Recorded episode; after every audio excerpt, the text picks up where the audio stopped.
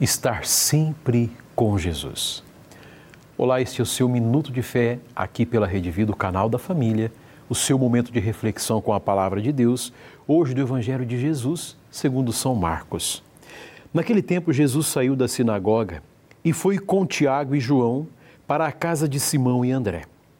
A sogra de Simão estava de cama com febre e eles logo contaram a Jesus. E ele se aproximou, segurou sua mão e ajudou-a a, levantar-se. Então a febre desapareceu e ela começou a servi-los. À tarde, depois do pôr do sol, levaram a Jesus todos os doentes e os possuídos pelo demônio. A cidade inteira se reuniu em frente da casa.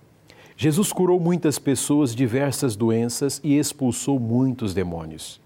E não deixava que os demônios falassem, pois sabiam quem ele era. De madrugada, quando ainda estava escuro, Jesus se levantou e foi rezar num lugar deserto. Simão e seus companheiros foram à procura de Jesus. Quando o encontraram, disseram: Todos estão te procurando. Jesus respondeu: Vamos a outros lugares, às aldeias da redondeza. Devo pregar também ali, pois foi para isso que eu vim. E andava por toda a Galiléia, pregando em suas sinagogas e expulsando demônios. Palavra da salvação, glória a vós, Senhor. O que nós acabamos de ouvir aqui é a narração daquilo que nós chamamos de um dia típico de Jesus. Ou seja, tudo que Jesus praticamente fazia num dia. Ele tinha o seu momento de oração, tinha o seu momento de realizar muitas curas, tinha o seu momento de fazer a pregação da palavra. Ou seja, toda a vida de Jesus era voltada para fazer o bem. Eu pergunto para você, como é um dia típico seu? No seu dia, você tem os seus momentos para estar com Jesus, para estar com Deus?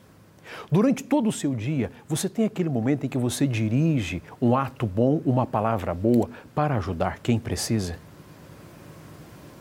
Esse dia típico de Jesus precisa iluminar a nossa vida, porque nós precisamos ser um espelho dele. Precisamos ir constantemente ao encontro das pessoas que precisam de ouvir uma boa palavra, ir ao encontro de pessoas que precisam de uma bênção.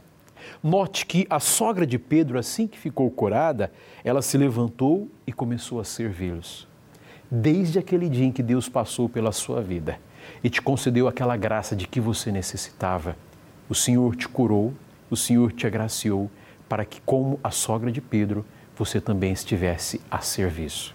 Sim, o Senhor nos deu a vida para fazermos o bem. O Senhor passou pela nossa vida para fazermos o bem. O Senhor que passou por este mundo fazendo o bem, passe pela sua vida também. Derrame sobre você a bênção do amor, da cura, da paz e da misericórdia. Em nome do Pai, e do Filho, e do Espírito Santo. Amém.